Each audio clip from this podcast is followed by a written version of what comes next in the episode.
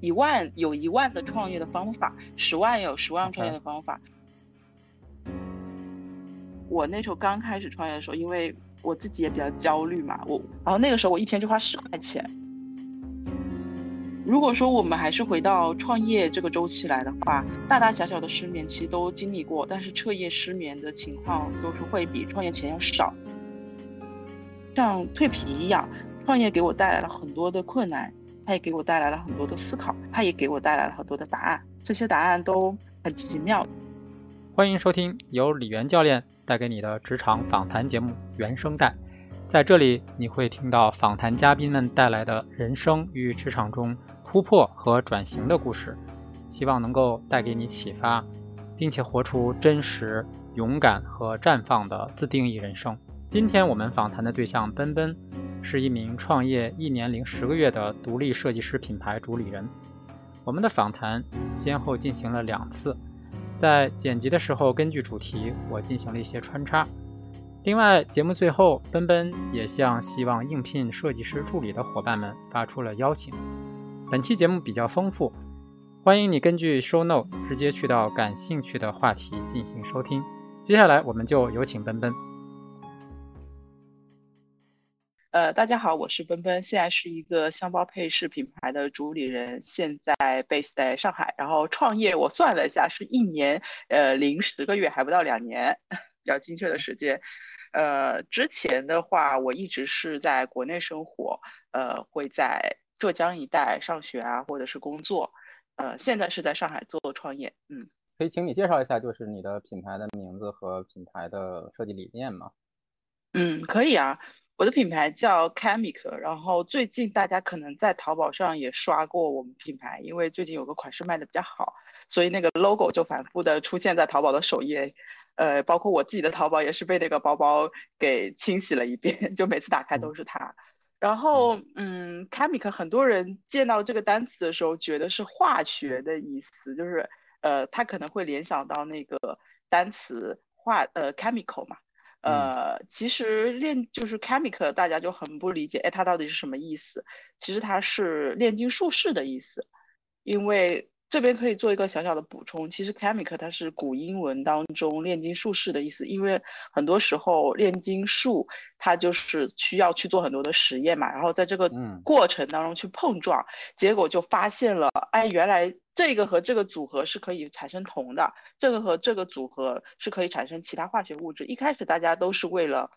假如就是炼出金子嘛，但是最后却发现了一些比较奇妙的化学呃过程以及组合，所以它是现代化学的前身。嗯嗯，对我自己来讲，这个可能跟我自己做创业的过程也比较接近吧，因为我并不指望 Chemical 成为一个特别特别成功的商业品牌，但是也许在这个过程中。它会给这个行业带来一些新的视角，或者是新的启发。那我觉得它也完成了它的使命。所以我自己认为，我跟炼金术士这个品牌的名字的关联是非常非常强的。嗯，那我想再问一下这个名字哈，就通常我们在给自己的这个品牌或者是创意起名字的时候，还是蛮用心的哈。我想问一下，这是你自己起的一群里面的，后来挑了一个，还是说？你一下子就想到这个，然后就再也没换过。我先回答第二个问题，就是说我没有换过它，就是我从品牌创立之初我就很坚定它是我品牌的名字。然后再回到第一个问题，它是怎么来的？其实它跟我上一段感情关系，呃，是有一些关联的。呃，因为那个时候我姓陈嘛，然后我很想要找，呃，可能也有个人自恋的成分，我就很想要把自己的名字融合到我的品牌里，所以。我就想要把 C 这个字母，呃，C 开头，C 结尾，然后又想要六个单词以内，所以其实是有限制的。哦。呃，首尾相就是有点像呃莫比乌斯环一样的，是首尾相连嘛。C 开头，C 结尾，就也代表我自己是比较始终如一的这样一个人。所以，而且我又想要它好记一点，好记一点，最好是五到六个单词是最好记的。呃，包括我们知道的 Celine 啊，Chanel 啊，它都是五六个单词嘛。呃，所以对对，我五六个字母，所以它就一定要限制它，可能就是在这样的一个呃维度下面，然后我再去找这个品牌名，因为我上一段关系它可能相对来讲。呃，他在外企嘛，然后他对单词的熟练度是比较高的，然后我就跟他一起去找，然后最后是我我也找了一些，他也找了一些，最后是我们从我们两个找的单词中选出了这个词。明白，蕴含了很多 回忆和情感。看起来很随意，其实是逻辑还是有一些的。是一个已经有有规则和框架的这么样的一个设计哈，在框架里面自由。对对对。OK，是是很有趣。呃，那 Chemic 这个就是你自己的品牌，你在你做设计的时候，你的设计理念是怎样的？我自己的设计理念，简单来讲的话，其实我觉得它包含最重要的三个词：创新、独立、趣味。我觉得这三个词是跟我自己品牌的风格紧密相连的。呃，其实独立和创新这两个词又是相互绑定，因为你独立就证明你要去独立思考。你要给世界带来一些新的东西，然后有趣的话是在独立和创新的基础上去融合了一些我个人的意趣，呃，所以是这样的一个组合。其实我们有非常官方的官方的设计理念，就是在 天真当中保持独立，然后在平衡当中捕捉新奇。其实把我刚才说到的一些词汇都已经包含进去了。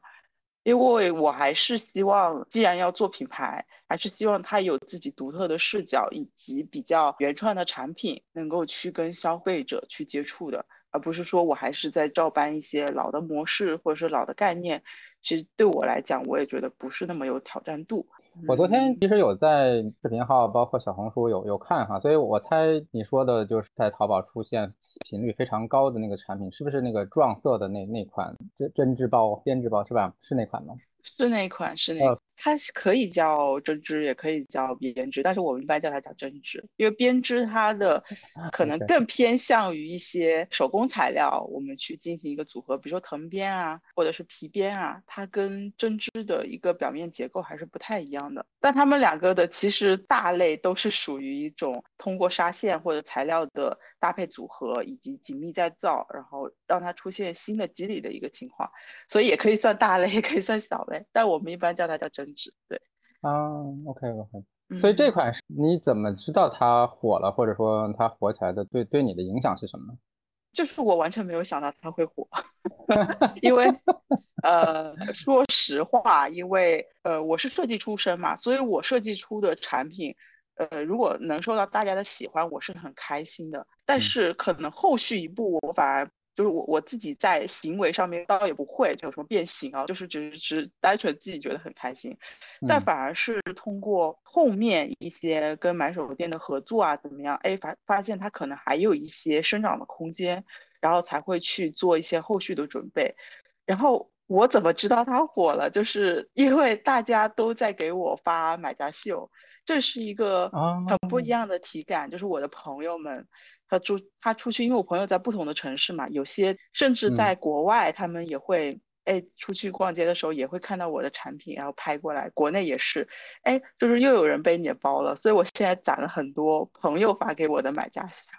都是他们出去逛街或者是出去有事情的时候偶尔拍到的，然后传输给我。包括买手店这边，他们自己也会向我们订货嘛，那他们的数据就很证明他的确是卖的好。还有一个就是来自于假货市场的案例，这个是我没有想到的。呃，我去广州出差的时候，我也需要跑一些材料市场，嗯，然后到了某一些档口的时候，他们就非常小心翼翼的从下面拿出了一个我的款式跟我说：“哎，这个是爆款，你要不要订货？”因为他可能，呃，他们可能以为我是主播吧，然后，然后就，然后我就愣在了那边，然后就。没有办法嘛，然后那个时候我朋友帮我打圆场，就是，呃，没有关系，我们不需要了，我们就默默的走开了。呃，我其实那个时候我是还没有缓过来的，因为这是一个非常直面的冲击，呃，因为我也没有办法去跟他 battle 啊，怎么样？因为在那个场合下面，其实做什么都不太合适。自己看见自己的东西被别人仿制，反而还蛮尴尬的。因为我们是一个成年人嘛，成年人就。不可能，我站在那边破口大骂嘛！而且也不只是说，它不是个体性的事情，它是一个群群体性的，所以说我们把自己个人的情感放诸到他身上，其实对我自己阻止这个假货的流通不会有任何的改变。第二个可能，我觉得也不是说只有我一家被抄嘛，就这个是，对对对，这个。这个灰色地带已经呃存在比较久了，所以我觉得，呃，现在就是因为我也觉得我不只是这一季有爆款嘛，那我必须要用一个比较平衡的心态去面对这一切，还是要从源头阻断比较好。因为怪到就是说，把自己的情绪发泄到这些个体或者是商户身上，其实对我自己一一方面是对结果没有任何改变，一方面对我自己其实也不太好。因为我我发泄完了之后，其实我也没有获得快乐。不过这这个话题其实本身是蛮重要的一个话题哈，因为既然叫独立设计师品牌嘛，其实讲的就是这里面有品牌意识哈，然后也有版权意识。怎么讲呢？就是设计师本身的热情会被会被打击哈，就是本身这是你们最最宝贵的一部分，就是你你的设计。其实如果说你你说要去打击盗版或者怎么样，也是一个相当耗精力、相当花时间，因为你还要搜集证据啊，然后还要去找源头，乱七八糟的，是一个可能会花很多钱，但是不见得能够。就是有太大影响的一件事情。其实我自己觉得去根治是很难的，因为我自己其实做创业的时间不是很久。我身边有做了五六年创业的设计师、主理人，他们自己在面对这件事情的时候，他们更多的是无奈。嗯，因为他们有做的更成功的，然后市场效应比我做的更好的，然后他们在面对这些事情，就是已经呃放弃了，或者听之任之了，或者有一些。人他可能会采取一些更加专业的手段，比如说在这个上市之前，我们先去采取一个外观保护，然后之后再勒令他们下架的时候，这个过程会更加的呃有理有据，以及它会有一个托底。呃，我们现在其实也是在选了一个中间的档位，所以我现在所有我觉得也是让我去学习了，因为其实我。这是我第二季被抄嘛？我第一季就已经 被抄了。第一季被抄的时候，那个时候市场还没有对我打开，呃，可能第一季的产品相对来讲，它会更加的小众、先锋、挑人一点，所以它还是比较相对来说，这个抄袭的面还是比较窄的。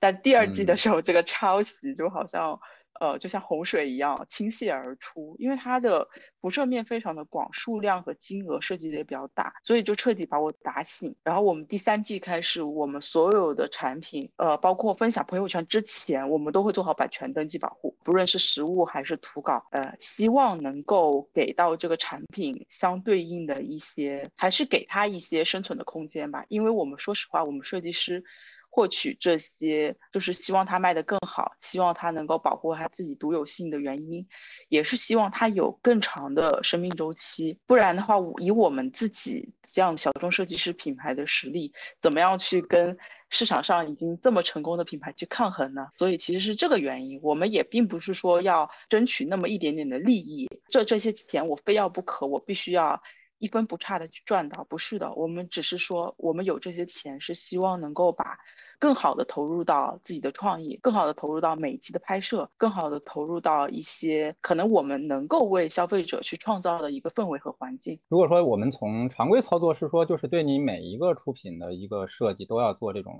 版权登记吗？我现在觉得说是需要的，因为其实版权登记它没有那么的贵。因为如果说是外观保护的话，它大概涉及到的一个费用是比较高昂的，因为它要做外观保护和价值评估，这两个加在一起大概差不多是五五五千到六千这样的一个价格。但如果是版权的话，数字版权登记其实一个款式差不多是几十块钱就可以了。那这两者之间的差别是什么呢？就数字版权和外观保护，他们保护的对象有什么不同呢？其实他们保护的对象都是一样的，只不过说是因为我当时在了解的时候，可能也只是了解了局部啊，所以我就讲我自己知道的一步，就包括律师和这边合作机构在跟我讲的，就是如果你有外观保护。再加上价值评估，再加上你的版权登记，那你去面对这些假冒伪劣的商家、不法商家的时候，你能收获的赔付款更多，以及它的正规性更高。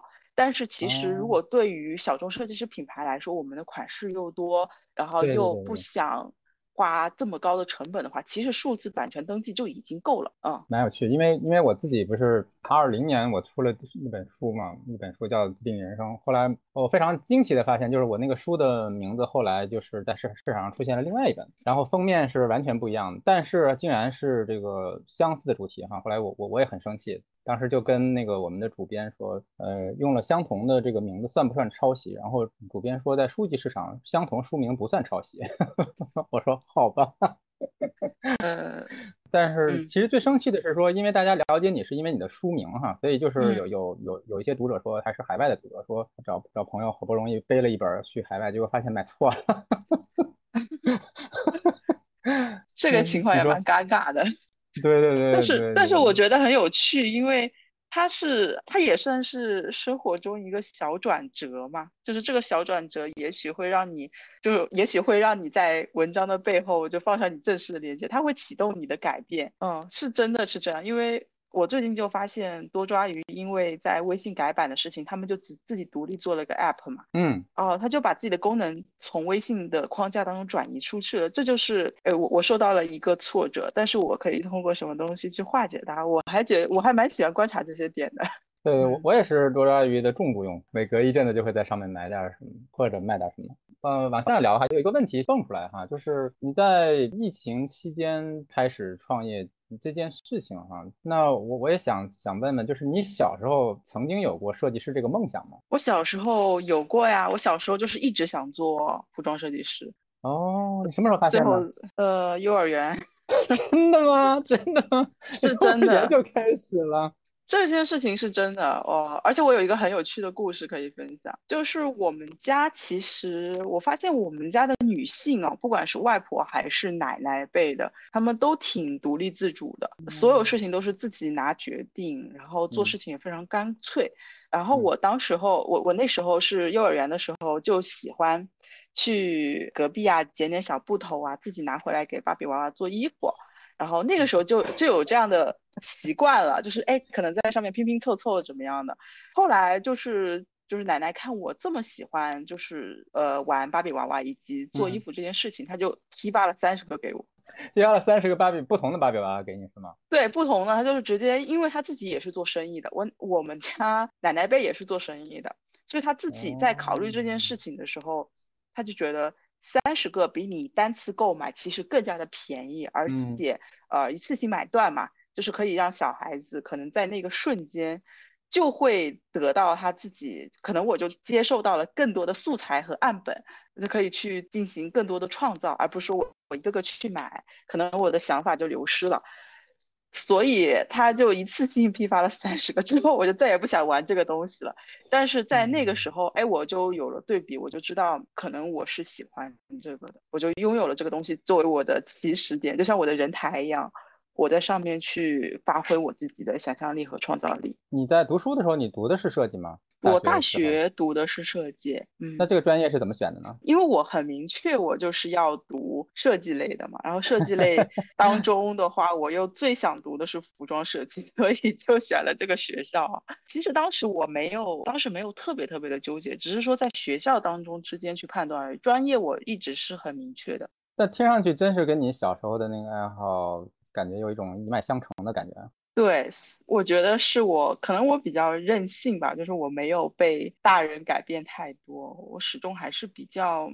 看见自己真正的需求和比较自己真正喜欢的东西。那我们来聊一下你的这个创业之路哈，就是，嗯嗯，去到你你做到做创业的这个选择啊，可以可以讲讲那前后的纠结和和发生了什么触动你做这个决定吗？纠结肯定是生存的纠结呀，就是因为你一旦去创业之后，你就脱离了稳定拿工资的生活，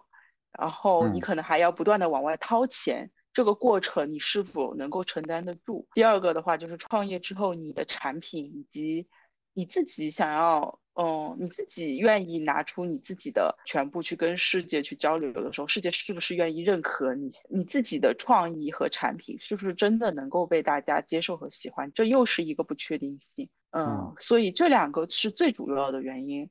嗯，我觉得很多创业者都会有共鸣的，就是要不要放弃现在的安稳。当时因为你你创业的时候，嗯，就或者说你从上一家公司离开的时候，疫情是已经开始了，是吗？是疫情最严重的时候，在那个公司的待遇还挺好的，因为它会有很多出国的机会嘛。去，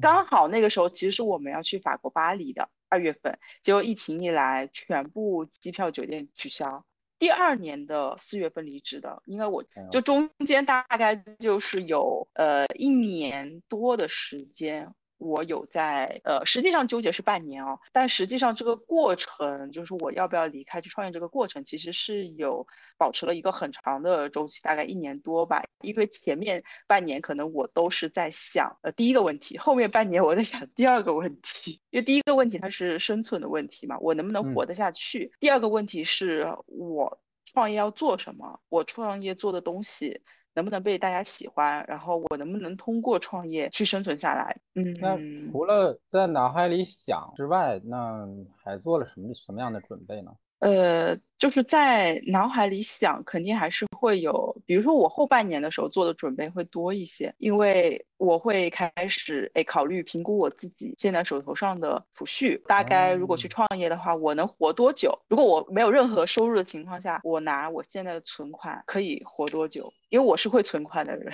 嗯，我不是月，我不是月光族。对对对，而且我相对来讲还是比较注重这个生存保障的。然后第二个的话，我会去可能去规划一下我要做什么品类，因为我虽然是服装设计出身，但我可以做的品类有很多。我可以做配饰，我可以做箱包，我可以做鞋子，我可以做衣服，我也可以做一些可能是平面类的设计。那我到底要做哪个呢？嗯，然后在这个过程中，可能我需要不断的跟。朋友去沟通啊，包括我自己也去查一些资料，还有复盘一下我现在手头上有的资源以及我个人的兴趣爱好。那最后就是落到了箱包这个品类嘛，差不多逐步逐步确定下这个意愿，就是就是二零二一年其实就差不多了。然后四月底，二零二一年的四月底我就提交了离职，然后就去新疆玩了一个月。对对，就过渡期嘛，就是想。可能就是通过旅行这个过程，更加的让自己，就是因为我觉得创业之前其实是有很多纷杂的情绪的，那我也是想好好整理一下这些情绪，那我就放开了嘛，我就把这些情绪给清空，然后说没关系，你玩好之后你回来再想创业的细节，这样会更好，就是把原来你手头上的东西给放下了。那你当时在嗯辞职那一刻的时候，其实你内心的感觉，你你觉得你的准备度或者说？你的自信程度是，如果说满分是十分的话，那那时候心情是几分呢？自信度对于这件事情，我可以做 五分，只有五分呢。就是我觉得我对我自己是非常诚实的，我那个时候的确还是处于一个，就这件事情我想做，我的决心是在那里的，我的决心可能就是有个八九分，我是一定要做的，不管怎么样我都要做。但是我自己对我能够做到怎么样的程度，其实我对这个结果我是非常的悲观的，我觉得就五分吧，是这样的，我是分开来的，我很喜欢分离它，的，意愿度非常高哈。所以战胜了这个对于这件事情到不到底能不能做成的这个担心。呃，我觉得一开始的时候这个预期不要太高，因为你预期太高的话。很容易陷入一个陷阱或者是误区吧，就是你一定要做到这个程度，你不做到这个程度，你就怎么怎么样了，你可能愧对你自己，或者说你就是不行吧，你会产生这样的负面情绪。但是如果我起点就不是很高的话，就比如说，哎，我可能就五分，我就做到这个度，我就已经很开心了。那你反而会慢慢慢慢，哎，我是不是还能做得更好一点？我是不是还能再突破一下这个舒适区的边缘值？呃，我自己可能是有一个。因为我知道我自己的性格是怎么样的，所以一开始如果给我自己设置特别高的预期，那就直接把我推到了推到了困难区。我可能会因为恐惧而掩饰或者逃避这样的一个真实的状态。那从新疆回来之后，你开始做的第一件事情是什么呢？在创业这件事情上，我做的第一件事情其实是确定城市。哦，这的确还真是我没有想到，这是一个非常现实的问题，没有想到，没想到。你你讲讲看，这件事情最后是怎么定的呢？因为我前面其实已经说到了，我已经想好了我的品类是什么了。我就是要做箱包。对，OK，那我的钱其实也确定了，钱和品赛道都确认了时候，那我总要有一个大本营和驻扎地吧？呃，这个就是放到了顺理成章，就放到了我首先考虑的一个位置上面。我当时就是觉得我一定要选一个能够激励我去创业的城市，而不是让我觉得很舒服的城市，所以我才会留在上海，因为上海相对来讲，它会有非常多的新品牌在这边创生，以及我们也可以看到，就是很多品牌迅速的成长。呃，它是一个资源的集合点，也是信息的集合点。它会让我觉得我是远远不够的，我在这边可以持续的学习。我觉得相对来讲，在上海做创业，它是有难度的，但这个难度可以让我觉得，嗯，我是真的有认真在做创业这件事情，嗯，是是这样的一种感受。所以我是因为就是因为有难度才留在上海，就是因为有压力、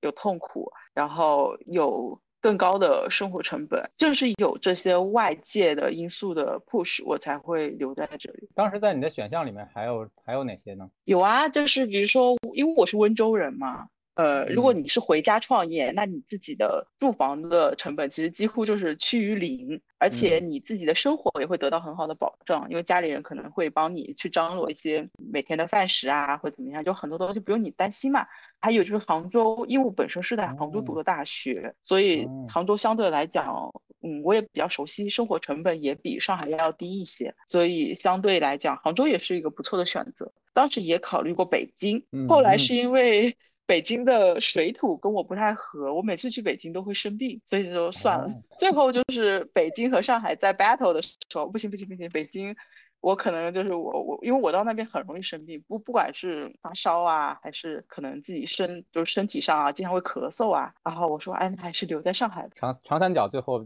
赢胜出。对，哦，其实还有广州，对，还有广州，还有广州。北上广还有珠三角，因为 香包对珠三角，对对对，因为做香包其实最好的一个创业产地就是在广州，因为你能够离那些原材料以及呃工厂是最近的，所以很多品牌它成功之后，不管是在外地创业啊，比如说在上海、在北京创业的一些香包品牌。他们很多时候最后都会去广州开设办事办事处，或者说把自己整个的团队都移到广州去，因为他离这些资源更近嘛，更有助于他自己去推进他自己产品的进度。所以这的确是还挺重要的一个选择。那从这件事情定下来之后，进入到创业的阶段，到目前也有一年半，一年十个月，快将近两年了。那在这两年，如果说我们大概给这个创业的经历。分阶段的话，你你自己可能会分成几个阶段呢？这个阶段可能分三个步骤吧。呃，比如说像是二一年的四月，然后到一整个二零二二年的四月，这一年时间的话，其实前面半年都在准备我自己品牌到底它的风格是怎么样，包括在打磨产品，其实半年就没有了。呃，因为我们的东西基本上是以原创为主。所以从无到有这个过程，而且又是我没有其他人的帮助嘛，就基本上就是只有我一个人在打磨这些细节，所以时间上面也比较久一点。前面半年就基本上都耗在广州的工厂啊对接上面了，还有包括梳理自己的品牌概念。然后后面半年的话，就是第一季产品的正式推出，但是那个时候就有点像是一个刚刚出生的婴儿一样，就它是零到零点一的阶段，就是我我正式把产品推出去了，呃，也放到了市场，但是我并不知道怎么去做市场营销，而且第一季的产品，我们的材料用的非常好。然后设计也很新颖，但是它跟消费者的距离其实是有一点远的。因为我自己作为消费者，我后来也发现，你凭什么去相信一个刚刚出来的品牌，就是能够带给你好东西呢？而且又是以一个不是特别低门槛的价格，因为我们那时候的均价都是一千块钱左右嘛，这是非常非常难、非常非常难的，就第一季的产品。所以就是其实从定价上面它就有一些的限制，所以导致我们第一季产品虽然被超了。但它也没有说卖的特别特别好，就是处于一个呃让我看到了这个市场到底是怎么发生运作的这样一个周期。我只是看到了，但是我我还没有接触到它。然后第二个阶段可能就是零点零点一到零点五的这个阶段，差不多就是从四月，就是从去年的四月份开始，一直到了去年的十一月份。这段时间，我们就是完全放下了自己的很多执念。第二季的产品，它是有一些，它是特别特别多的，种类跨度也很大。其实是我们自己想要通过不同的产品去测试，有点互联网的打法。因为我之前的同事，最早的一个同事他是互联网的，然后他也给了我很多启发。我们并没有从系列走，我们反而是从不同的产品线去走。哎，我们推出了水杯包，我们也推出了比较辣妹的包，然后也推出了比较实用的包，就。是价格从价格你说出来，你可能都会有点惊讶。价格从两百到两千，分配了八个产品。呃，虽然虽然风格都是一样的，但是它的使用场景是不太一样的，然后价格也不太一样。所以我们就是测试，哎，这样子产品带回来的一个效果，我们去看一下哪个产品是市场最能接受的。因为所有产品其实都是我们喜欢的嘛，但是我们要找到跟消费者真的能够发生共鸣的那个点。我们会发现，我们九月二十六号到三十一号去参加了上海的一个挺好的展会，然后上了展会之后，就是我们我们就发现，哎，原来市场的预期和我们自己的想象是完全不同的。因为我我们自己的想象肯定是那一款，我们花了非常多钱，用了很多材料，做了很多复杂拼接那个款会最最受到大家的关注，但反而不是，反而是那个针织款，因为百分之八十的买手。进来都要摸摸它，进来都要背背它，进来都要看看它。对，从刚刚上就是刚拿到那个展会上就已经感觉到说这个东西好像会比较吸引人。哦，对，但是但是就是那个我我觉得我算是很后知后觉的，就是我感受到了它应该会有一些销量，但是没有想到它会有这样的销量。我我完全对那个量级没有任何的。呃，就是我觉得我的格局还没有打开吧，就是我对待它量级是想象不到的，但是这是在展会的过程当中，我就开始意识到外部视角的重要性了。就是一开始的时候，那个针织包是放到最后面的，它还被其他的款式给藏住。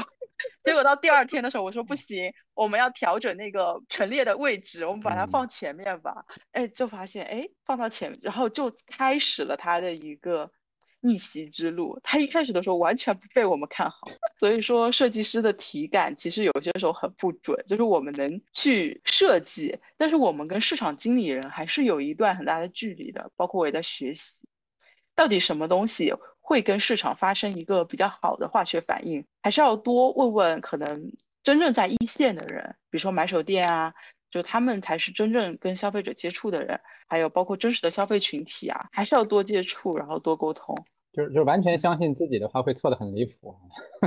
啊！对，因为人真的非常有限，我觉得这个啊，还有第三个阶段啊，第三个阶段的话，应该就是从去年的十一月份开始到今年的就到现在嘛，嗯，算是我觉得我们现在呃，就像零点五到零点七这样一个阶段，我觉得为什么这个跨度没有这么大呢？因为首先，我觉得说，因为去年它是完全一个爆破性的成长，因为你的部分的产品它受到了关注，以及它真的非常匹配消费者的需求，它拥有了这样的一个爆破性成长的机会。但是今年的话，我觉得我们更多的是在小步的迭代和调整自己。我们就是在做新品的同时，因为最近新品才刚刚上嘛。我们也看不出任何的一个反应啊，怎么样？包括市场营销各方面都还没有推广起来。其实我我我在今年年初的时候，我遇到了一个挺大的一个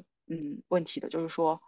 我们拥有了这个爆款之后，我们之后的产品要做什么？这个其实决定了我们未来发展的一个道路嘛。其实就像你三季之后就要定下你自己品牌的一个风格走向，以及你真正的要把你的品牌系统化的。开始运营起来了，所以今年的产品其实我做的算是比较的艰难，也算是比较的谨慎的。嗯，就是在慢慢的思考，我就是说 c a m i c 这个品牌未来到底要给大家带来什么，以及我想要跟客户的关系是怎么样的，以及我真正想要说什么。我觉得这第三个点也是我们现在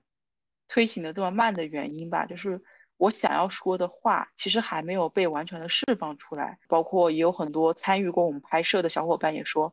嗯，觉得跟我们一起拍摄听我们当面讲自己的理念、接触产品的时候，觉得非常的有趣。但是在外部，就是可能我们的 social media、我们的社交媒体上，他是觉得感受不到这一点的。刚好这段时间也让我梳理一下，我到底是可以给他们带来些什么，差不多是这样三个阶段。我们刚才说的撞色编织包，哈，就是这个撞色编织包，你觉得不管是买手还是消费者，甚至说那些去仿造它的那些假货的制造者，他们看重和产生共鸣的是什么呢？嗯，我觉得是因为这个款真的比较好用，因为说实话嘛，因为我们我自己也是消费者，我当时去设计这个产品的时候，说来也很巧。它是完全以我自己体感量身定制的一款产品。我会经常遇到要去咖啡馆出差，以及去跟客户去沟通的这样的一个场景。但是我发现，我之前用的帆布包它是两根肩带的。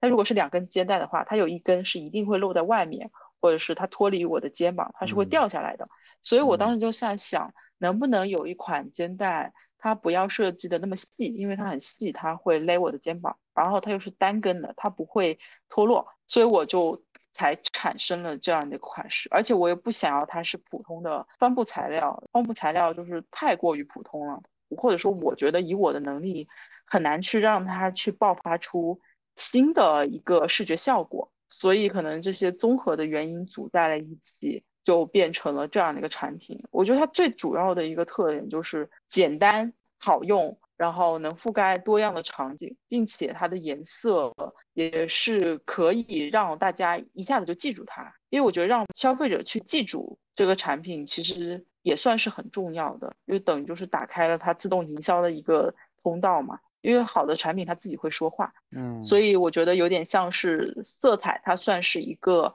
这个产品，嗯，比较刺激情绪以及打开他们、吸引他们的一个。触发点，然后简单使用是它的内核，差不多是这样。嗯，所以就是有感觉有点像你摆了整个一货架的这个你的产品，然后那个消费者说我要你背的那个。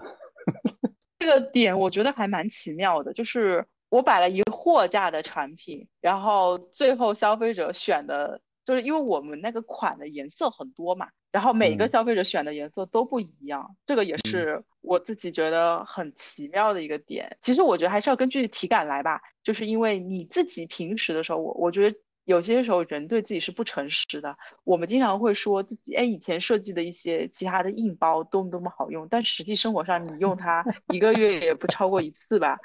嗯，你看看你日常用的最脏的、最旧的那个包，一定就是最符合你。平时适用场景的这样一个产品，虽然它最脏、最破、最旧，但它的确是承载了你最多的使用的记忆。这这一点，我觉得我也是后来才发现要对自己诚实，前面可能会死鸭子嘴硬。而且它会有一个特点，其实我们正常来讲的话，不管是男生或女生，其实衣柜里面的基础款和黑白灰的这样的一个颜色，其实最多的。从服装层面来讲，对的。其实他们不会有特别多大红、大绿、大紫的这种衣服，呃，所以如果是这样的一个场景的话，彩色包包是可以起到点亮整身 look 的一个作用。即使你穿的很简单，但是你有一个非常出效果的彩色的包包做一个搭配的话，那你整个人的气质和状态都会显得不太一样。所以我觉得这也是它的一个优势吧。嗯，我非常认同哈，就有的时候买东西的时候觉得说，哎，这个东西好像会让。自己特别出众啊，或者说哎好帅，但是其实最后发现每天穿的时候还是不动脑子就会选的一些更普通的东西。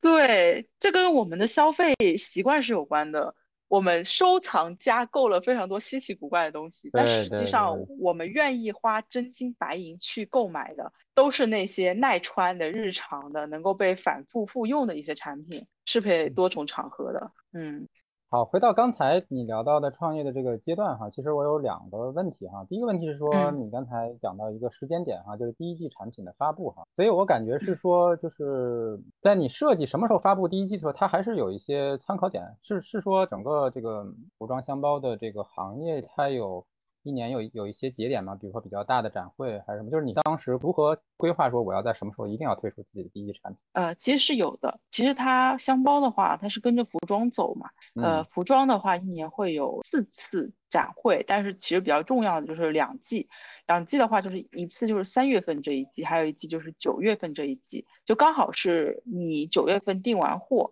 可能你就是要覆盖到四到七月份这样的一个春夏的销售周期，呃，嗯，基本上的话，呃，我们箱包来讲也是会有两季，嗯，一一般来讲的话，就是说在三月份就是会上展会，或者九月份上展会，但是我们自己，我们今年没有特别跟着这种趋势，就或者是这个时间的节点去走，最主要的原因是因为我觉得箱包它相对来讲。不太分四季啊，嗯，它可能也不太分，就时间周期，我觉得相对来讲对它比较包容一点。它可以一个箱包生产出来之后，它可以卖一到两年，它不会像服装一样，它可三个月它的生命周期就已经消耗殆尽了。呃，包括我们今年其实也受到了一点点的冲击嘛。我说的冲击可能就是说，嗯，这个爆款的款式，包括我前面也要处理很多假货的事情，呃，这边也耽误了一些时间。还有的话就是我自己也真正的想明白品牌未来方向的路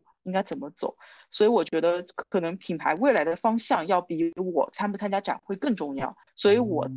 所以我稍微延迟了一点我们上市的时间。你会看到，其实正常来讲是三月底参加展会，基本上四月底它就会有一些动销啊，或者新品就要上了。那我们这次其实差不多是晚了一个半月左右吧。我们是选择在五月底去上这个新品，呃，是因为我们自己品牌内部觉得，可能更重要的是想清楚我们未来要发展什么，以及我们要给消费者带来什么。我们是把它放在去订货这个优先级之前面的，或者说是放在拥有订货确定性这个事情前面的。因为你我自己可能还是直觉上面，也有可能预估的不准啊。我自己的预估上面，我的体感上面，我觉得我有更重要的事情去做，就是先把自己梳理明白，然后再选择要不要上这些新品。那那第二个问题是我发现刚才你在回述这三段的时候，其实一直都用的是我们，而不是我。嗯，所以在你的整个的这个创业过程中的我们都都还有谁呢？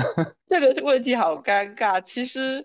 设计师只有我一个人，然后始终坚挺着的也只有我一个人。但是，呃，可能是可能是因为上一段工作的影响吧，或者是我自己在内心的潜意识层面是希望有我们的，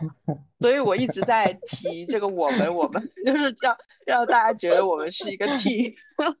但实际上主力就是从创业前就创业前到现在都只有我一个人，但我们有一些外部同事啊，比如说我们有。呃，帮我们做一些线上运营的同事啊，然后我们有呃仓储的同事啊，我们有质检的同事啊，这些嗯发货的同事，这些基础配置都是有的。但现在相对来讲的话，可能团队里面创意人员是只有我一个人，对，创意创作人员还是我。哎，那你你管他们叫同事，但是他们是属于比如说专业服务团队呢，是外部团队呢，还是说是是什么样的一种关系呢？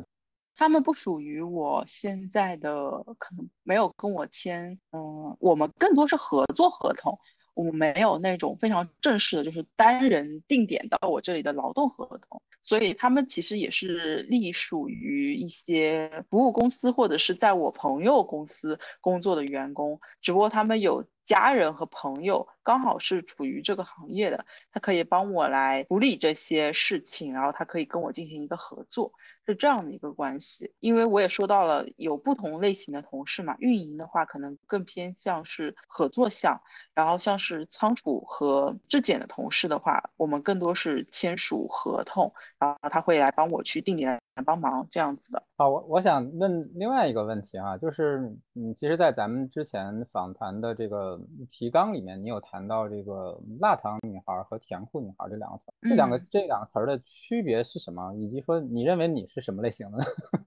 我吗？我自己觉得，嗯，其实我我现在觉得我反而是呃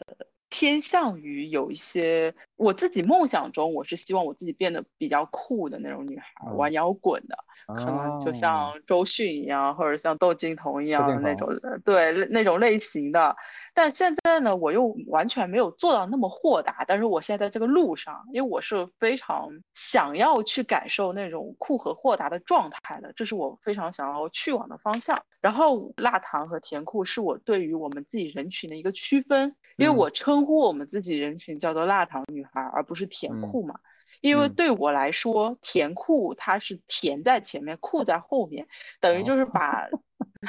对，我觉得这个顺序是很重要的，就好像这个甜的。比重更大，酷只是为了让这个甜不要显得这么的腻。但它的核心其实还是甜，就是酷，只是说作为甜外面的糖衣点缀而已。所以我自己其实是觉得说我没有那么甜，我也觉得我不想做那么甜的设计，所以我是以酷为先的，所以我才会取作叫辣糖女孩。我是我觉得辣，它对我来说它是一个多元词，它既包括刺激性的东西，它也包括一个感官上的冲击，它也包括酷的层面。它也包括一些新奇的感受，所以我觉得，如果一个女孩她是辣妹的话，她一定是比较自信和独立的，她也会比较敢于去尝试她想要的东西。所以我觉得这个辣的这个层面，它其实更多的代表的是她自己的独立性、自主性以及愿意去拥抱不确定性的这样的一个特质。然后在辣的基础上面，我加了一个甜，是为了去缓冲它的刺激性。虽然说我有点辣，但是我不会让你觉得我很尖锐，我不我不能靠近，嗯，它是在平衡感当中去加了一些味觉的变化，对我来讲。所以我会，我我不用甜酷，我用辣糖的感觉，就是我是以辣、以酷、以独立、以创新为先的，而不是以甜、以迎合、以那种非常人畜无害的甜美为先的。所以你想成为的那个样子，在你的产品里面也被体现出来，是这样吗？有啊，我觉得多方面都有体现嘛，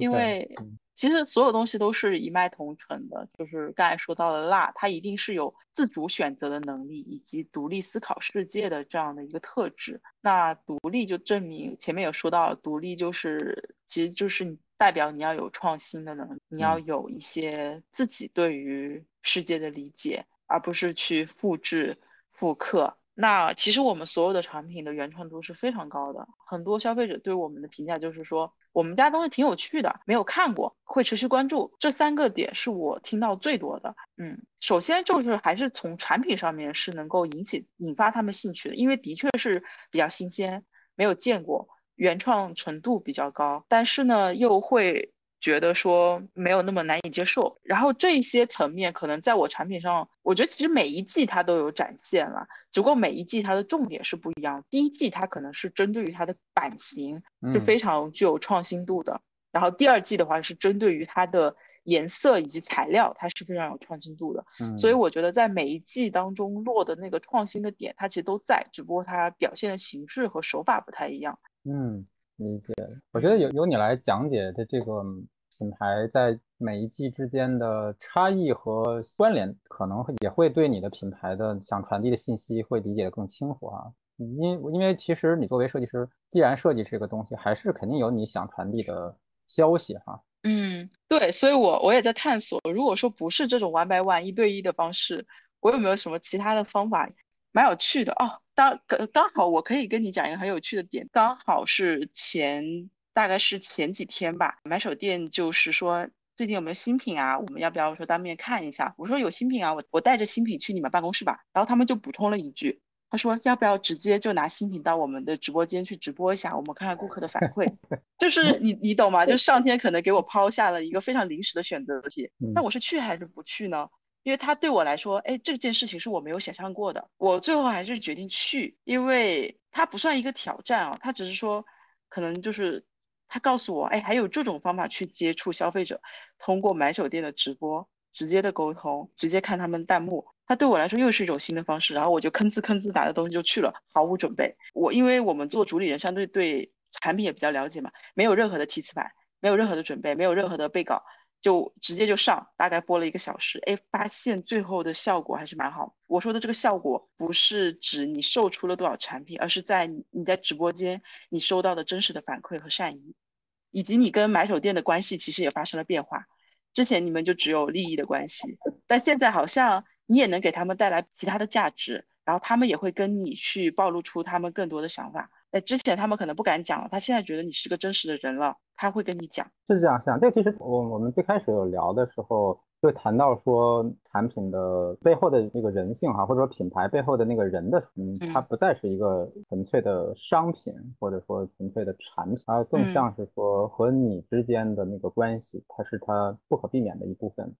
嗯，就既然叫独立设计师品牌，那个设计师本人的那个那个东西调性和你的人设，在这个商品里，它是它的特性的一一部分。对的，就是说，我觉得这个东西。就真的比较对我来讲是一个有比较大的启发和冲击的，因为可能我从他们的状态来讲，我也能看得出来，我的脸在他们心中就不太是一串数字，或者是一个表格，或者是那个爆款的照片了，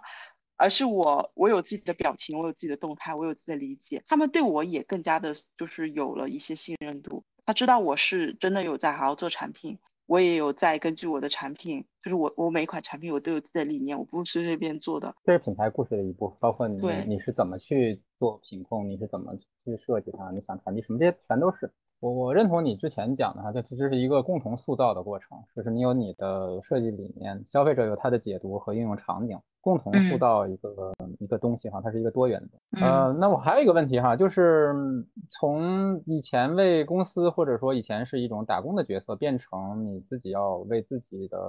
事业负责，在这个新的过程里面，你如何做做这种我们说这个工作和生活的平衡和区分？说那你现在新的业余爱好是什么？我工作之外的爱好非常的 不是，就是登山。哦，登山呢？哦，你喜欢爬山是吗？对我，我很喜欢接触自然，然后很喜欢运动。嗯，当然这个频率跟这个喜欢好像这个频率好像没有那么的高哦。呃，虽然我是很喜欢，但是因为手头上还有很多琐碎的事情，所以这个频率可能就是一个月登山的话是一次到两次，然后接触自然的话可能会多一点，因为我觉得去家旁边的逛个公园也算是接触自然嘛。那就频率会高一点，可能一周会有个三到四次吧，这个会很高。嗯，包括我想事情的时候，可能我也会喜欢去公园散散步啊，稍微打一下坐呀，冥想一下呀，听一下鸟叫呀，对我来说都是一个很好很好的体验。其实我觉得现在创业之后的话，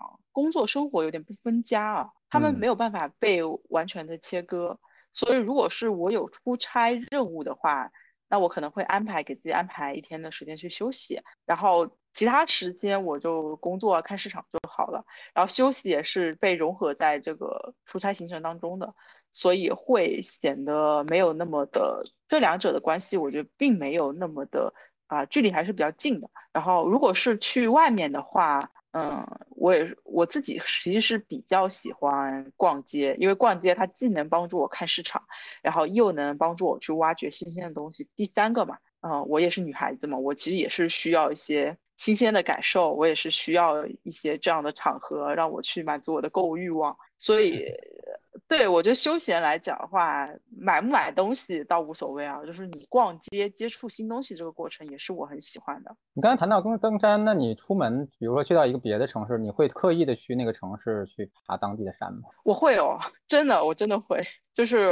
我去一个城市给看远近。如果说是我去一个城市，我特别想要去它一些非常生活化的场景，比如说菜市场，然后或者是嗯一些老街区，这是我非常非常想去，因为我想看它原本这个城市的气质是怎么样的。还有一个，如果说这个城市比较大的话，我会去看它的博物馆和大学。嗯嗯，因为我想感受一下，就是在这个城市当中，除了生活之外，你在这个城市。工作、学习是什么感受，以及这个城市最年轻的人的面貌是怎么样的？呃，这是我一直以来的一个习惯。包括我们，我之前去国外旅游啊，不管是怎么样，我还是我我都会关注这一块的事情。第三个可能才会是一些他们比较特别的，嗯，景点啊，或者是一些呃比较引引发我兴趣的一些特别的场所吧。嗯，可能是这样的，就是这样的一个排序。嗯，你说的引发你特别兴趣是指跟这个蜡糖能够产生关联的 特别兴趣吗？还是什么？我我觉得也不必要绑定的那么深啊。就是呃，我自己日常生活中其实也算是，因为我觉得蜡糖它启发我的就是一种生命能量嘛，嗯，对吧？呃，那我只要去找有生命力的地方就好了。比如说这个博物馆可能就只有这个地方才有。就举个例子，就阿那亚，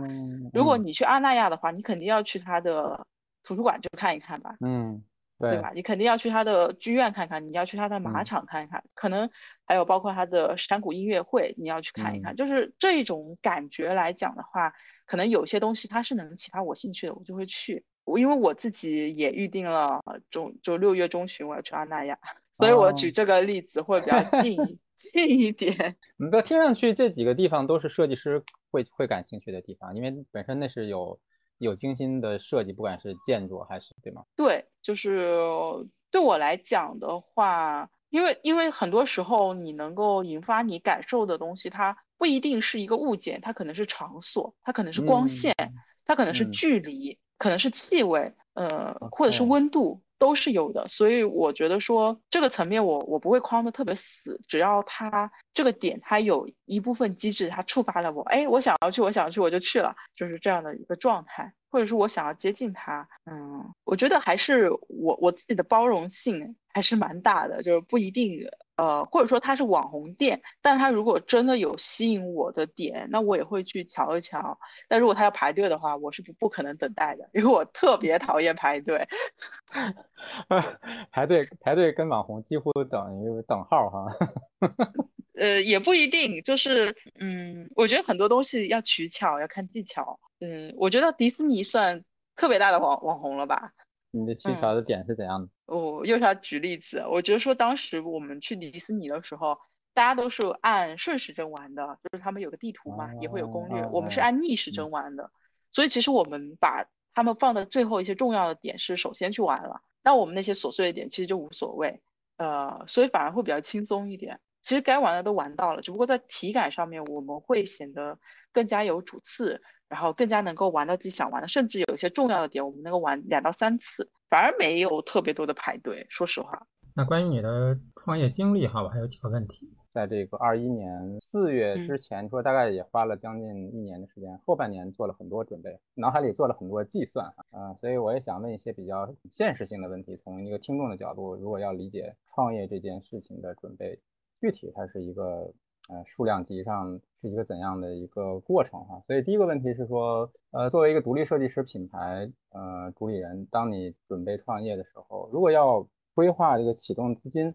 这个这个资金大概是一个什么样的一个资金量哈？以及说，呃，这个事情做大做小它的差别是什么？首先，我觉得很现实的问题就是说，你就是肯定是来自于存款的。嗯，然后这个存款的话，其实我觉得说，就是你之，因为我之前的话，我是工作四年嘛，所以相对来讲还是有一些存款。呃，然后我选择的话，可能我自己平时对消费这个事情没有没有特别大的热情，所以说这些钱可能还是保留了一部分下来。呃，这个存款的数值多少，我自己是觉得。嗯，没有带太大的关系，因为一万有一万的创业的方法，十万有十万创业的方法，呃，甚至有些人他可能是互联网或者大厂的，他可能他手上的资金会更多一点，那他也有属于他自己的方法，可能他在某些步骤上面会更快一点，因为他更容易找到人帮他去做，嗯嗯，就是我我觉得是这样的一个。嗯，阶段。然后，如果是你只有一万到五万的话，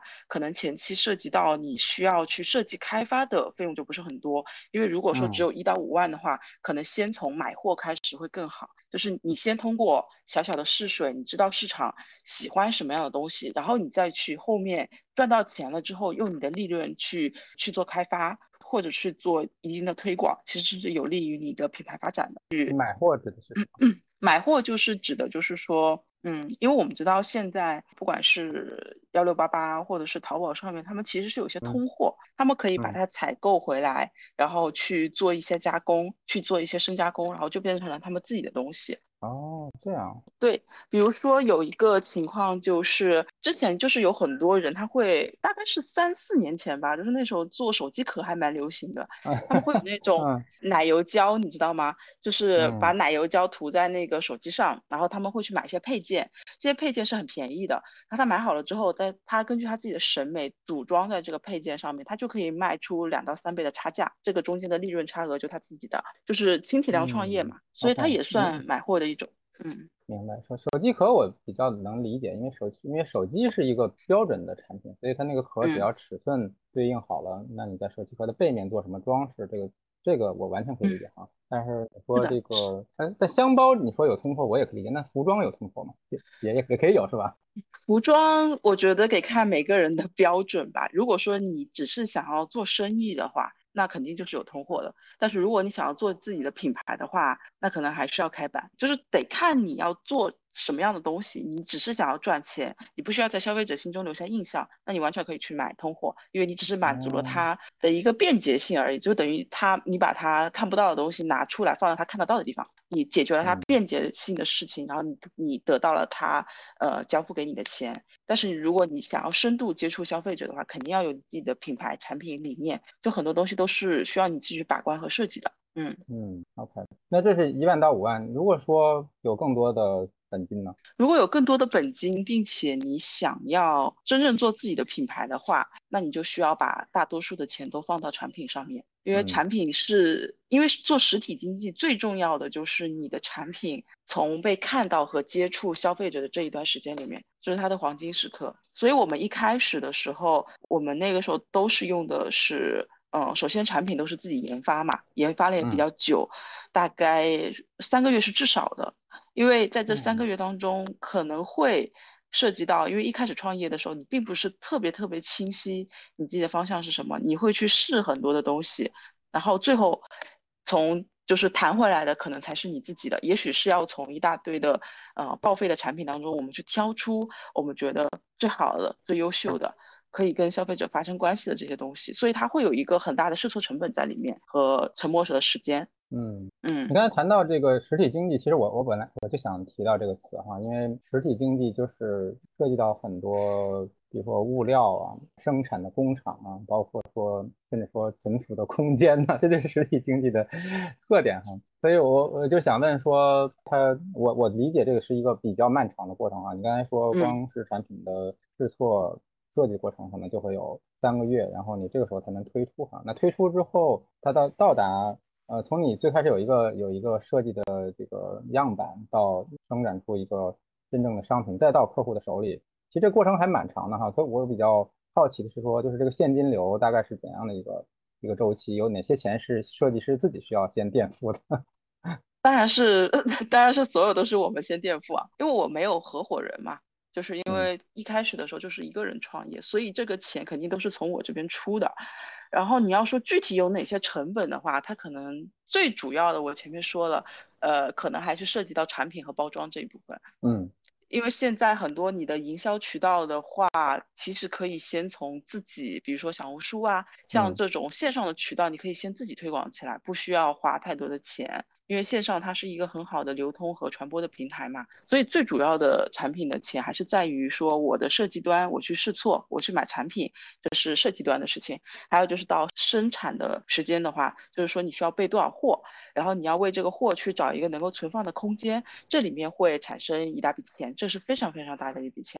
就指数型增长啊。然后最后就是说你的包装，因为说实话。呃，可能你自己的产品它其实是有 size 有大小的，那你要根据这个特点，你去定制跟它比较匹配的包装，并且能够送到客户手里的时候，它还算是一个比较得体的状态。因为我们之前就经历过，说有一次就是那个包装特别容易被压扁，或者是它。即使我们已经用了顺丰物流，它还是很容易被压扁，所以我们就在这个过程中，我们就要调整自己包装的形式，可能是调整，就是说在外面再加个气泡袋啊，再加个袋子去保护它。那那你的成本又会进一步提高，要不然就是把我自己的包装盒的纸质，呃，换一种材料，或者是纸质的硬度等级再提高，这些都是需要花钱和我们需要去考量的地方。基本上还是集中在前端吧。嗯，哦，还有快递费，这个也是一笔。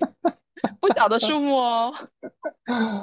对这个，因为你这个东西它的大小其实还不是很小哈，它因为其实你一个包包里面虽然装装的都是空气，其实还挺占这个快递的这个体积的。对的，对的，就是快递，因为我们相对来说，我们销售的比较好的产品，它的体积是比较大的。呃，所以当比较大的时候呢，它就没有办法去，因为你也我们都知道嘛，就是在重量不变的情况下，快递都是算就算它的一个体积量嘛。所以说这样的一个情况下的话，可能我们在我们比较长销的那个产品上面投入的包装和快递费就是比较高一点。嗯，那你刚才谈到这个，嗯，一到一到五万也可以创业。那如果说真的只有一到五万在这里面能成能容纳的这个第一批货的量是多大的？大概？如果把这整整个一套做下来，其实我推荐的话，如果说真的只有一到五万，我就说的，呃，从经营角度来讲的话，如果你真的就只有一万，因为我一万的时候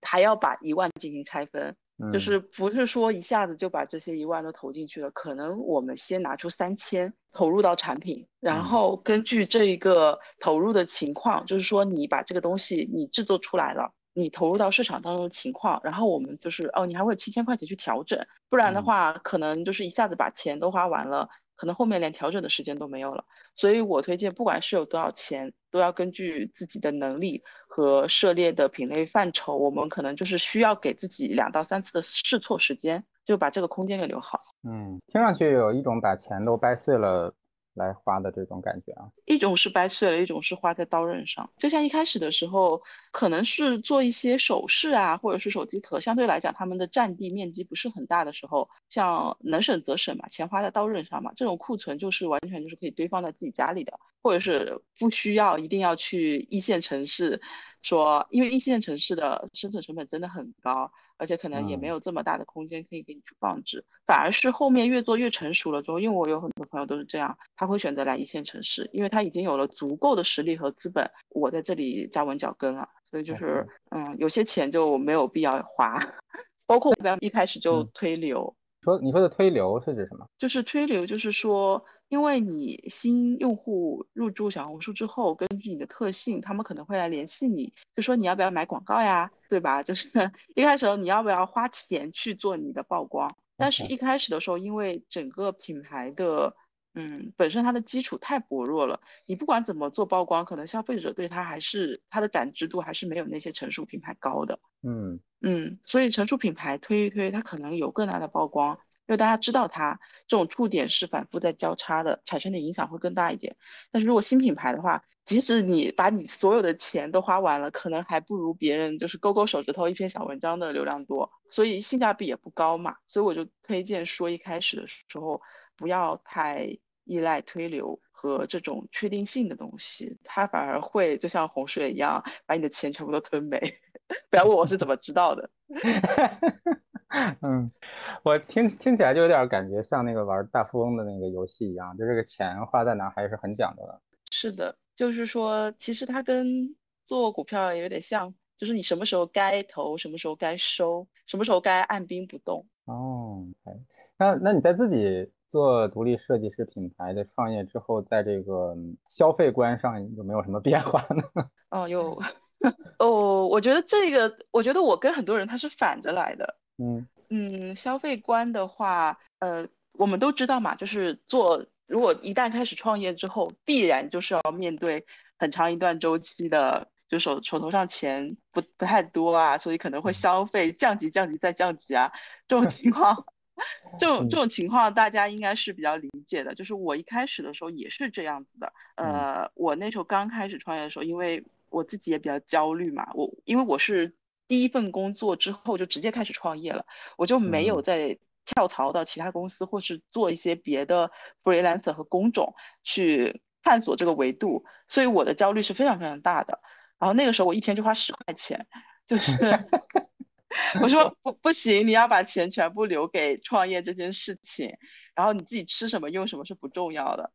我我我刚开始创业的时候，我就窝在那个广州那个工厂旁边，就是工厂就跟工厂。正对面，我可以看到工厂老板在里面喝茶，我也可以看到工人的一个情况。然后我走过去大概就只要两三分钟，因为就隔了一个马路而已，相对来讲房租也比较便宜，然后离工厂和市场、材料市场都比较近。然后我给我自己的一个要求就是每天吃饭不要超过十块钱，可能就很简单的一一个早饭一个晚饭就好了，平时就只喝水。这个时期我大概持续时间不长，因为我发现实在太极限了。差不多维持了两到三个月时间，我就缴械投降。我说 好可怜啊，这样子连水果都吃不起。后来脱离了这个时间之后，其实我是，其实我还是来到上海创业，因为对我来说，上海是一个很特殊的地方，它有最新鲜的资源，以及也有最好玩、最时髦的人。因为我觉得在这边反而是能够让我找到我真正想，嗯，我真正想要，它会激励我。创业那种状态，就是我要在这里，我要凭借这资源，我要去创业，所以可能是用上海这个地方的一些特质去激励我自己创业吧。嗯，呃，那时候的房租成本其实是因为我是寄宿在亲戚的家里，就是我我也会交一些钱，这样子可以去省下很大的一个房租费用，因为我有亲戚他是在上海本地扎根了很多年的。嗯。嗯，就我有一个自己的小房间，就是完全够用的，然后也可以堆一些产品什么的，就是日常，呃，反正就是我觉得那个时候不太考虑一个生活的条件嘛，你只要有地方住，而且这个住的地方呢又可以满足你现在对于自己生活成本的规划，就已经 OK 了，完全没有问题了。这是第二阶段，差不多再到是去年的嗯六月份开始吧。就是上海疫情解封之后，我的消费观又有了一个大的变化，就是说我都不知道我大概能活到什么时候呢？因为 太痛苦了。理理解，就是想把。好的东西都全部抓抓住的感觉，一一解封就像脱缰的野马。但不是说我产生很大的消费，因为那个时候其实整个市场都没有恢复的。嗯，呃，只是说我会更加的善待自己。我觉得其实我们给自己算一笔账啊，你每天省个三十块钱，你一个月也就省个一千块钱。最后发现一个道理，钱不是省出来，钱是赚出来的。就是他的这一个一千块钱，其实对你的生活会有什么天翻地覆的变化吗？你省的这一千块钱，其实并不会，对不对？然后我就释然了，再加上疫情那个时候。整个人想要释放的那种情绪的加成吧，所以我就开始对自己稍微好一点，起码可以把自己的生活成本往上稍微拉了一点点，也会说跟朋友出去吃个饭啊什么，就这种情况在之前就全部被我抹杀掉了，被我压缩到角落去了。OK，就差不多是这样的一个状态。等你的这个整个工作或者创业稍微走上正轨。你的整个的收入的结构大概，或者说整个收入的这样的一个周期比较健康的是一个什么样的状态呢？因为你如果说在你还没有开始销售产品之前，全是自己在垫付，那你肯定开始有一个产品之后就可以可以销售，然后销售之后，你然后有钱回来，你就可以继续做新的研发、新的投入哈。就是你的收入大概是哪几个部分呢？如果第一个问题是这样的话，我补充一下吧，就是在回答你说的收入有几个部分之前，我先补充一下。因因为你刚才说的是一种非常理想化的状态，你的东西被生产出来，然后拍好了视觉放在网络上就有人来买，这个是一个非常非常理想化的状态。可能这个东西它进入到市场之后，前面一到三个月都是冷启动期。嗯，可能在第一个月启动，可能在第二个月启动，也可能在第三个月启动，这个是不确定的。嗯，所以它的时间要比我想象中更长。所以说，可能涉及到它的一个回款的周期，它也会相对来说久一点。呃，然后我再来回答你刚才那个问题，就是说它的收入有哪几部分？一开始的时候，我们知道现在有一种形式叫做买手店嘛。嗯，所以我们会去跟买手店合作，他们已经有比较成熟的线上或线下的渠道。那我们把产品，如果说我们的产品能够入选他们的买手店，其实也是对我们的一种背书，就告诉客户，就是这个东西是被精挑细选过的，它是可以进驻到这个平台的。然后客户其实那个时候对他们的信任度是超过品牌的，所以一般开始的时候，我们会先跟买手店合作，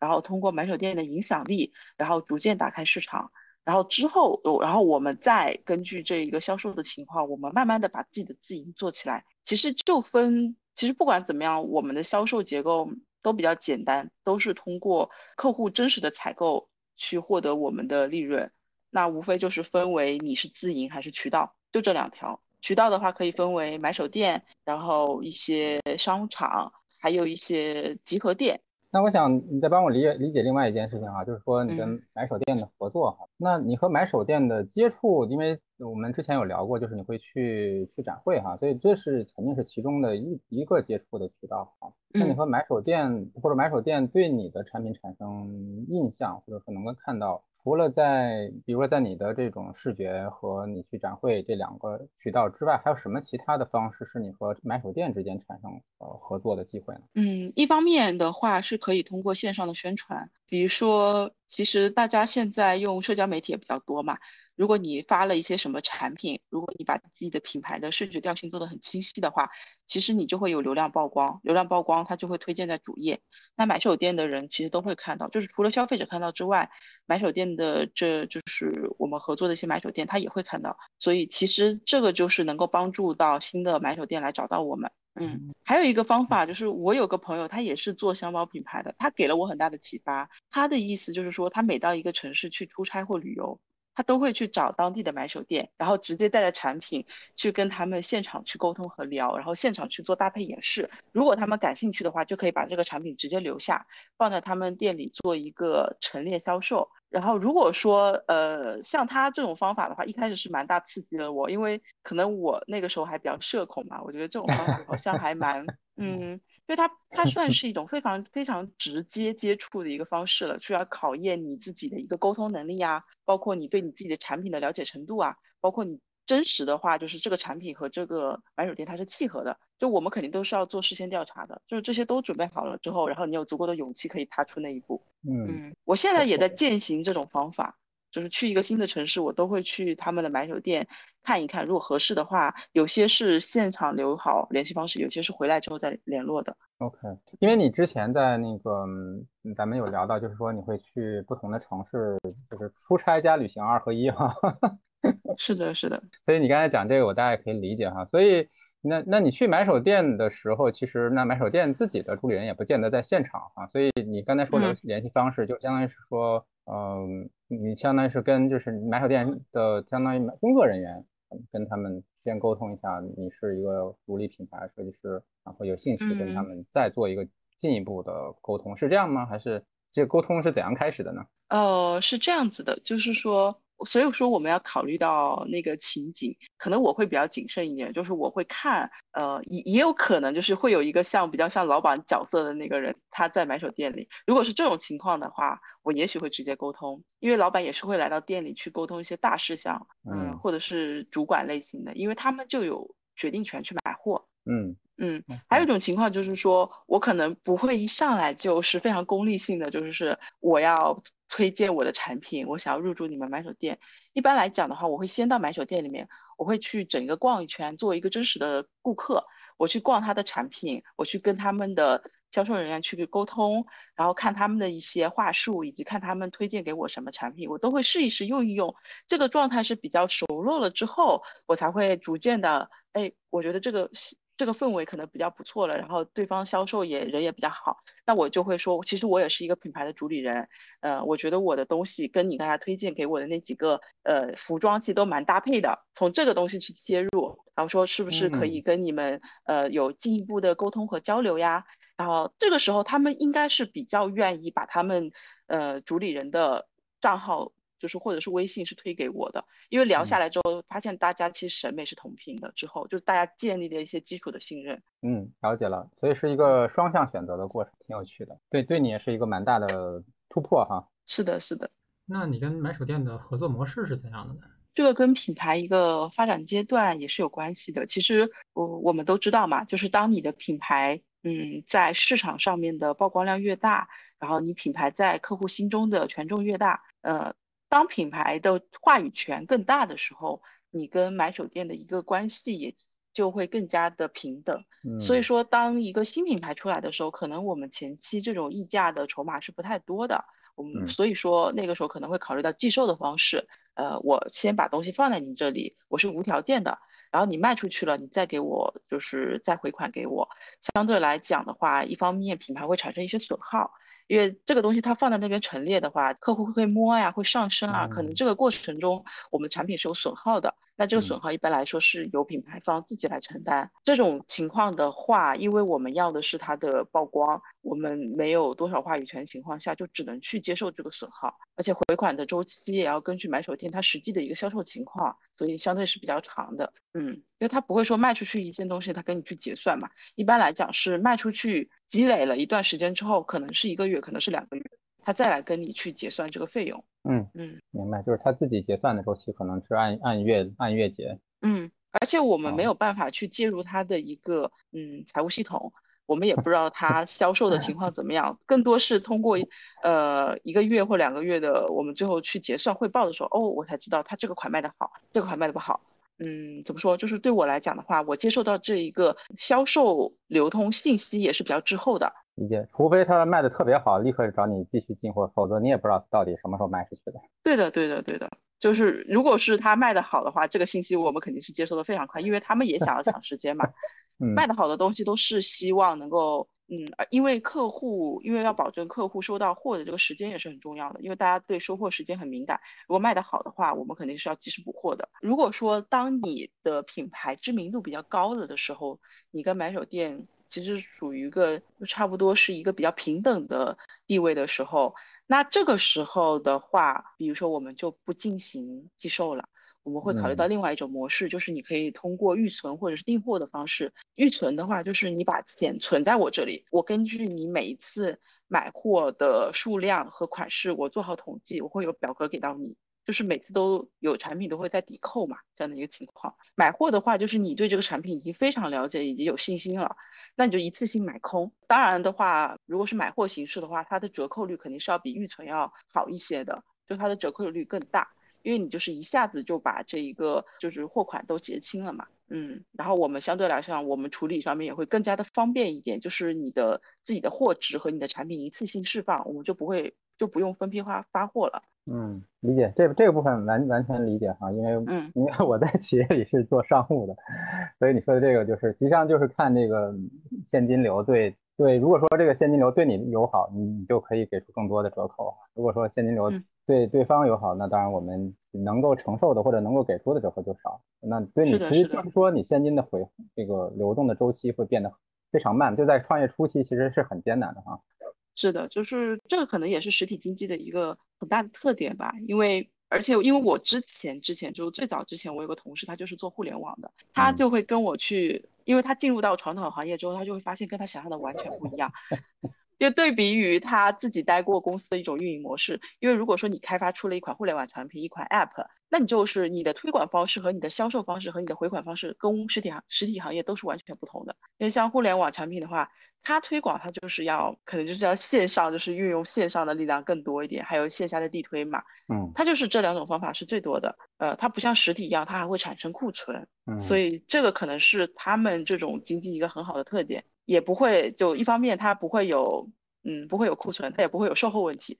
售后问题有还是有的，只是不一样的这种售后。哦，不一样，它的售后问题可能是针对于说这个地方我们需要去改进优化一点零版、二点零版，对，它会用这种方式去体现。但是像我们的话，可能如果说真的这个东西有售后问题，我们就是必须销毁，它没有没没有给你 任何迭代的机会，因为它。的确，它可能有了一个小小的瑕疵，那我们说回来看一下到底是什么原因。嗯，可能是有有些时候是运输的原因，因为可能快递太暴力了，那我们就涉及到是不是要换快递公司。有些时候它是那个呃生产端的原因，可能说这个。这个工人就是说，我们会追溯到可能是这个工人在做这个东西的时候没有很细致，他不太擅长做这种手工活。那我们会考虑到这些活可能就不要交给这个工人，因为这里有一个小小的瑕疵，我们就是会发现这个其实会产生不好的体验，所以他就会有这样的一个过程。嗯，所以在各个环节都容易出出状况哈。我觉得这是一个品控的问题哈，就是你要在整个流程里面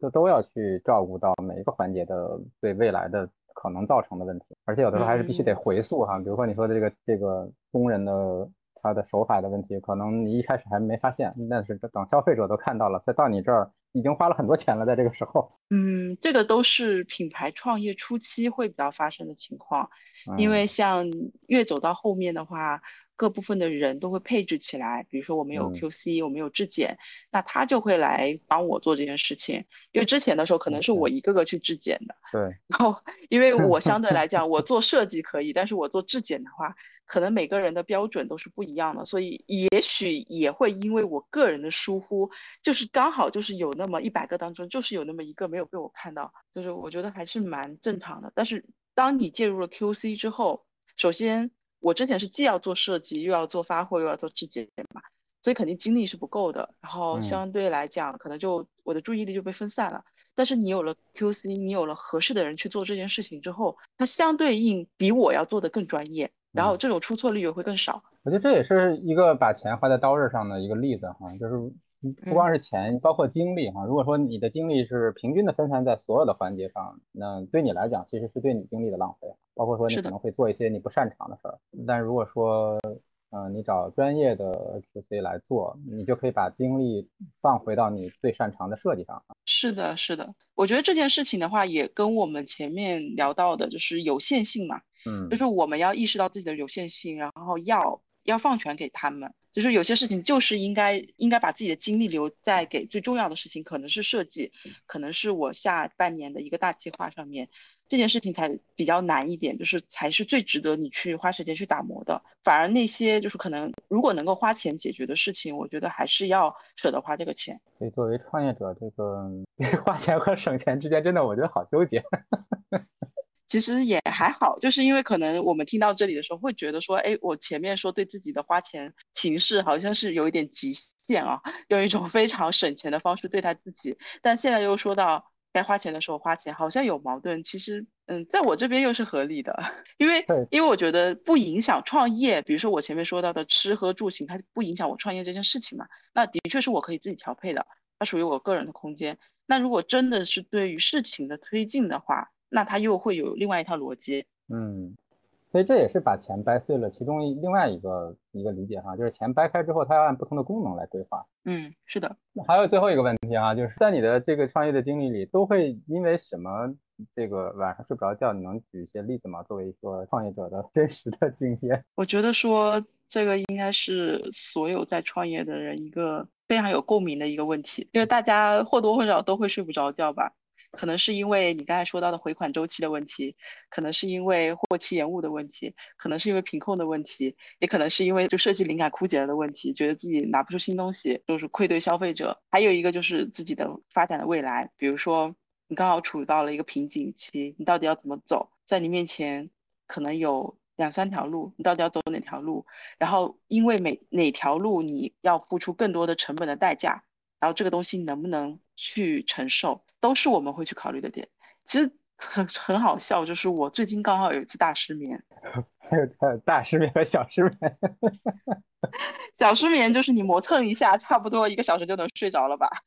大失眠就是 磨蹭了三个小时还没睡着的那种。嗯，哦，三小时嗯，那有有彻夜没睡着的这种失眠吗？啊，有的有彻夜。我曾经最夸张的一次，其实是在创业之前。其实创业之后反而好好多了。我的失眠，就是创业之后的话，其实你的问题是比较具体的。OK，反而是创创业之前，我有过一段焦虑期，就是不知道在确定品类的那个时候，就是我不知道我的方向要往哪里走的时候，因为那个时候问题是更多的、更模糊，呃，也更不可控的时候，我曾经就是大概是连续三个晚上没有睡着，嗯。三个晚上之后呢？三个晚上之后会小小的休息一下，但是还是会有间歇性的失眠，但都不会说是彻夜未眠的情况了。如果说我们还是回到创业这个周期来的话，大大小小的失眠其实都经历过，但是彻夜失眠的情况就是会比创业前要少。嗯，一旦遇到这种情况，其实每个人的心中都是会有感知了，你会啪嗒一下，哎呀，完了，今天又要失眠了。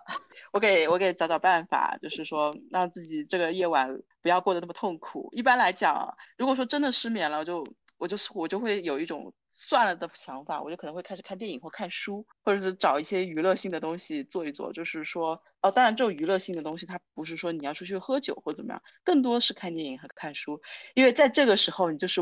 没有理由再去推辞你放在收藏夹里很久的那部电影了。说刚好今天晚上睡不着，刚好没有事。那不如拿这个时间来看电影吧。OK，那有没有选择夜里去爬山的？夜里去爬山的还真有一次。你说说看，你你为什么会知道这件事情？因为上次有聊到你喜欢爬山，我就想说，既然喜欢爬山，又有夜里睡不着，那就干脆夜里去爬山呗。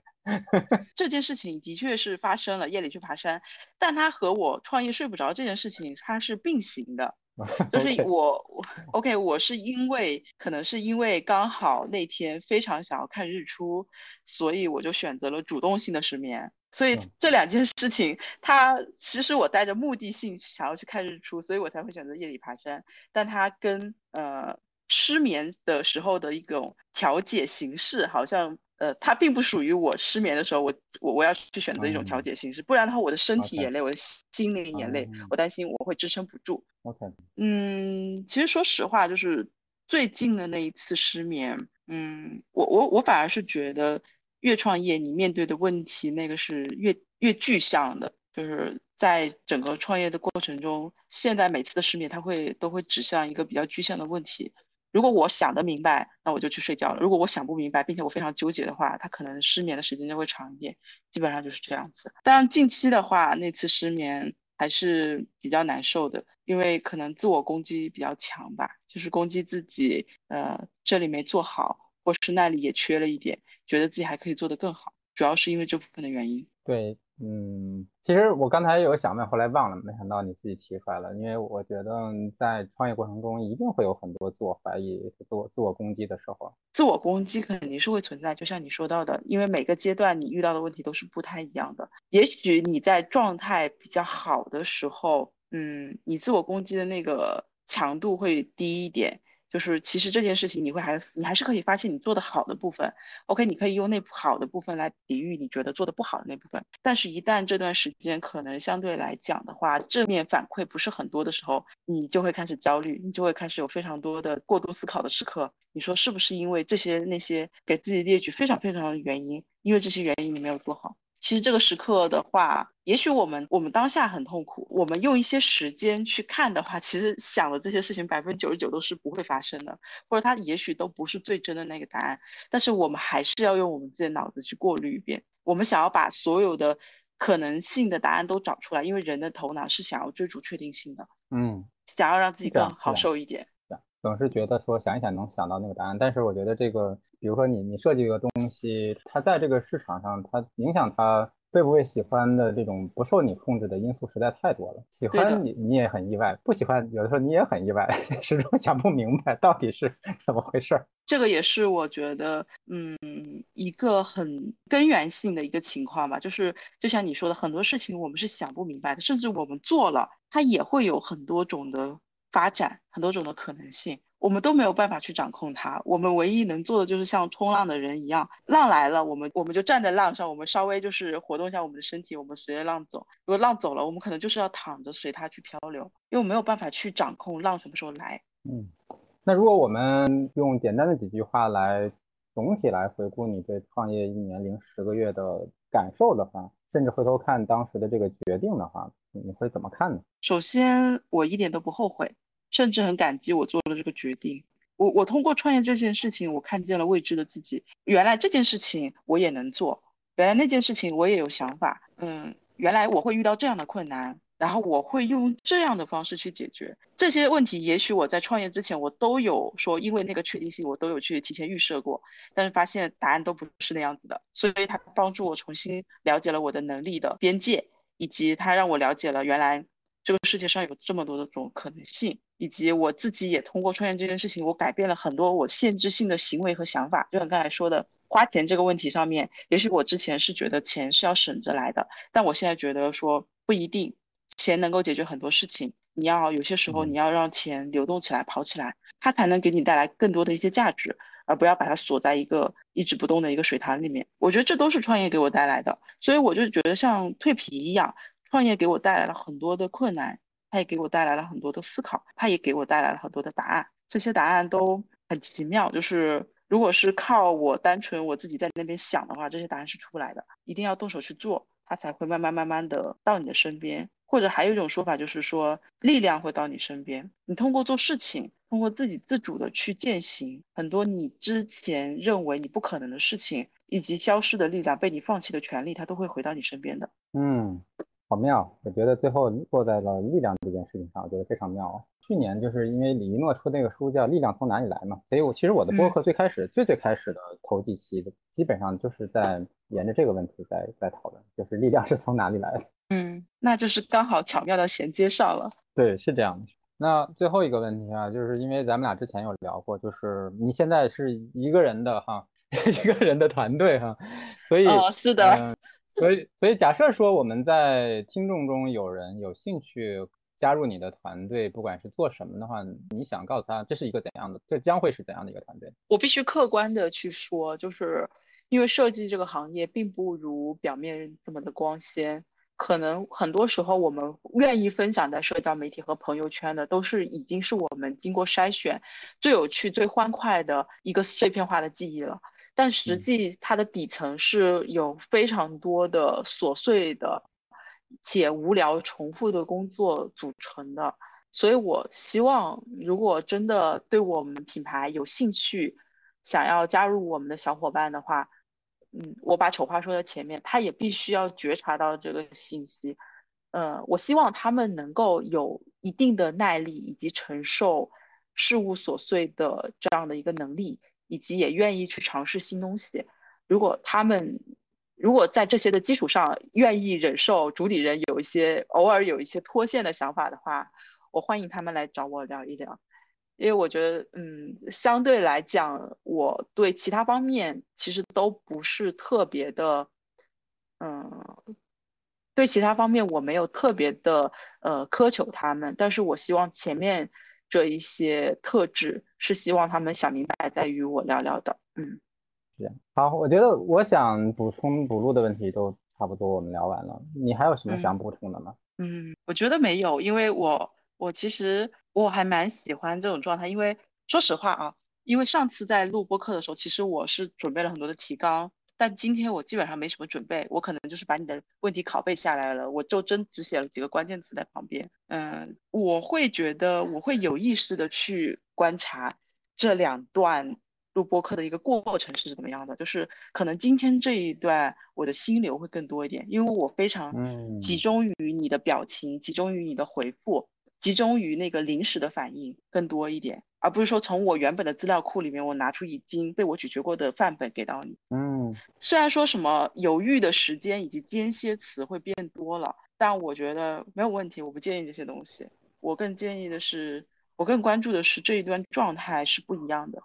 嗯，包括我最近也在听无人知晓嘛，无人知晓最近的有一期播客叫做哦，它其实讲的就是这个状态。就是里，就是其 中有一位呃主持人和梦妍，然后他在里面的话，就是他们那一段就是完全梦妍就让那个主持人就不要准备任何的稿件，因为他跟我就是他对方跟我的状态也是一样的，就是希望做好万全的准备，